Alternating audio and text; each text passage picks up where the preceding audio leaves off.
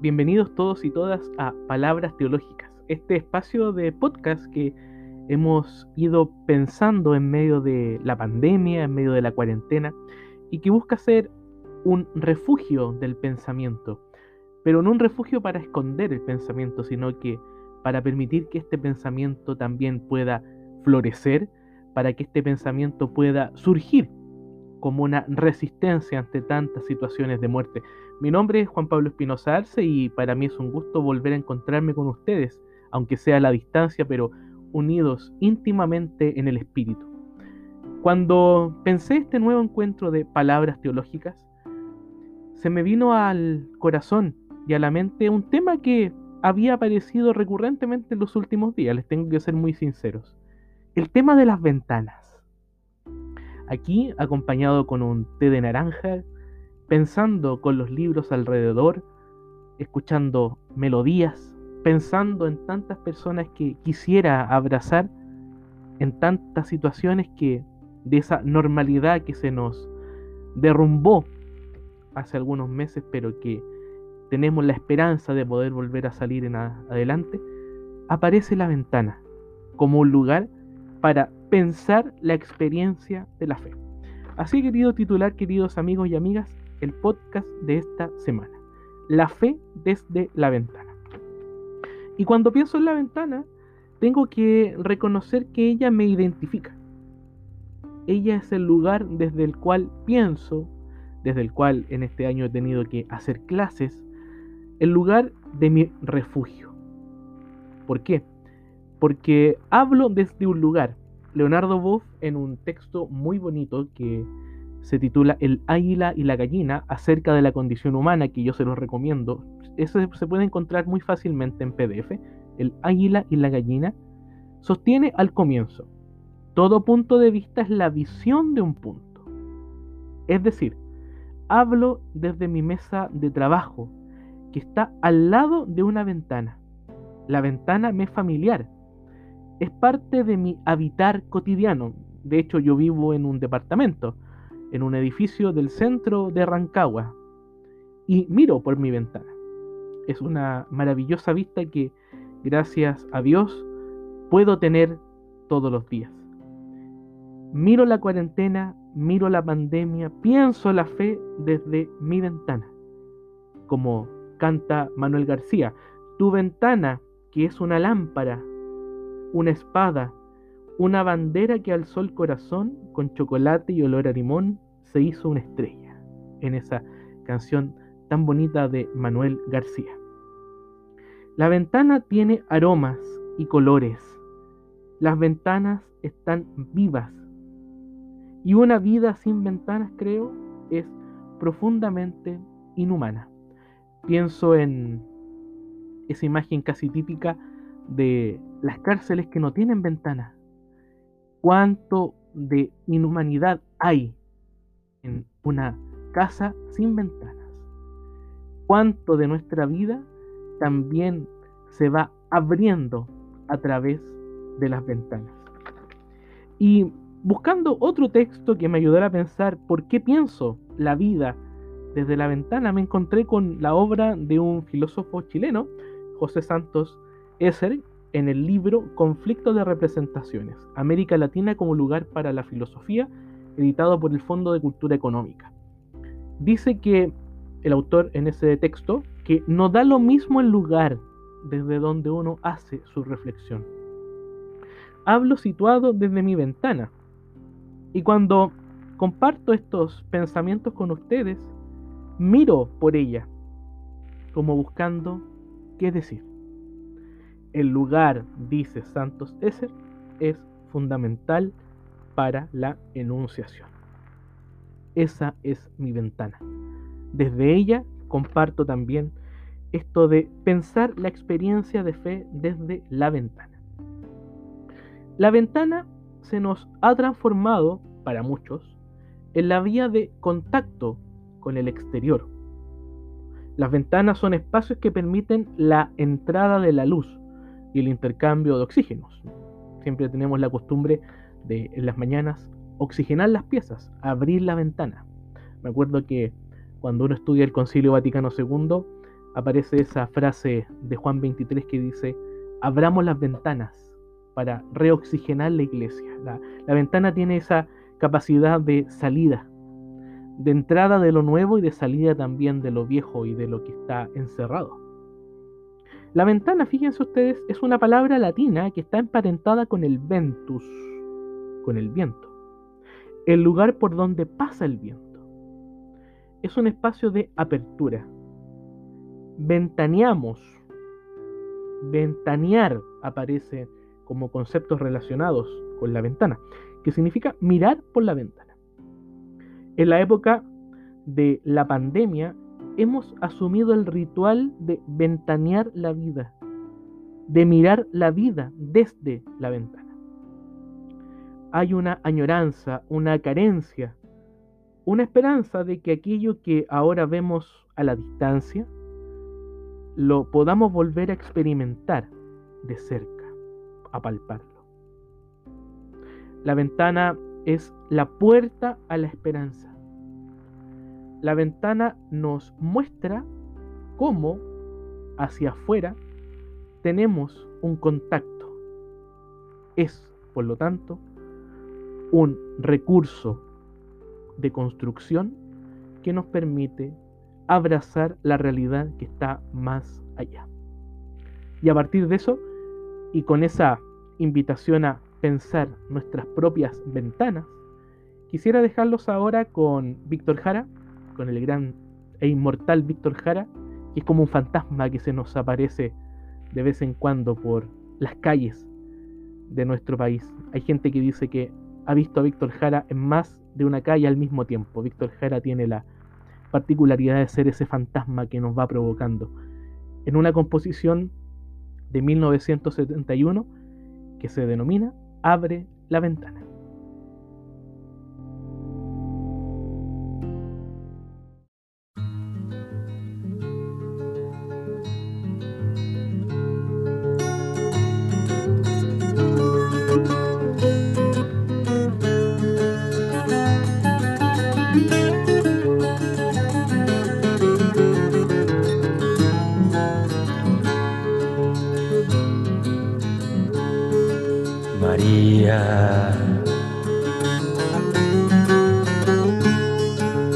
Abre la ventana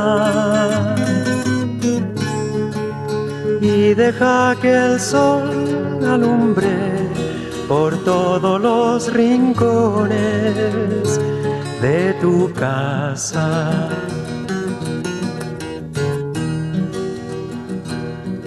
María.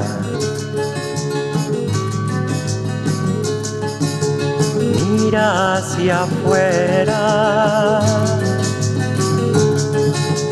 Nuestra vida no ha sido hecha para rodearla de sombras y tristeza. María, ya ves no basta nacer, crecer, amar para encontrar la felicidad. Pasó lo más cruel.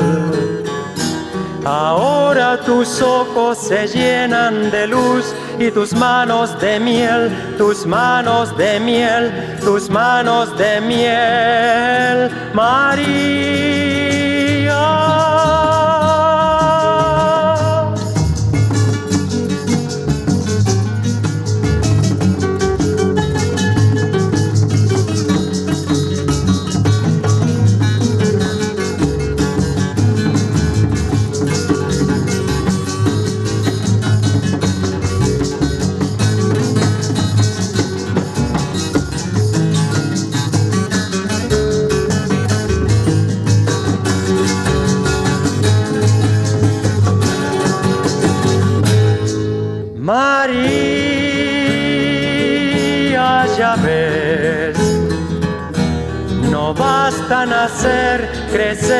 Amar, para encontrar la felicidad.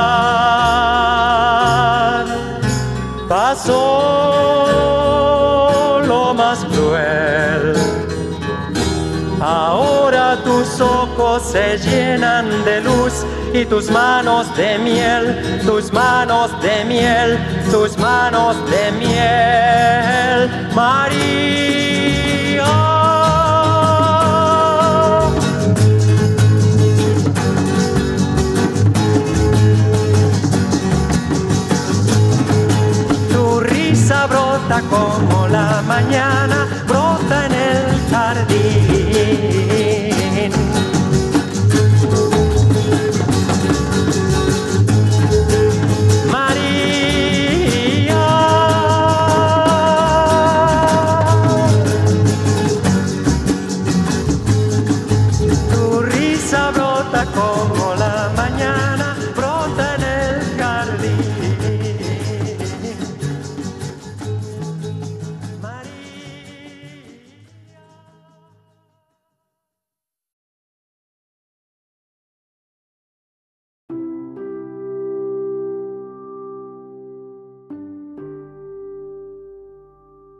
Ahí teníamos a Víctor Jara con esta composición de 1971, Abre la ventana.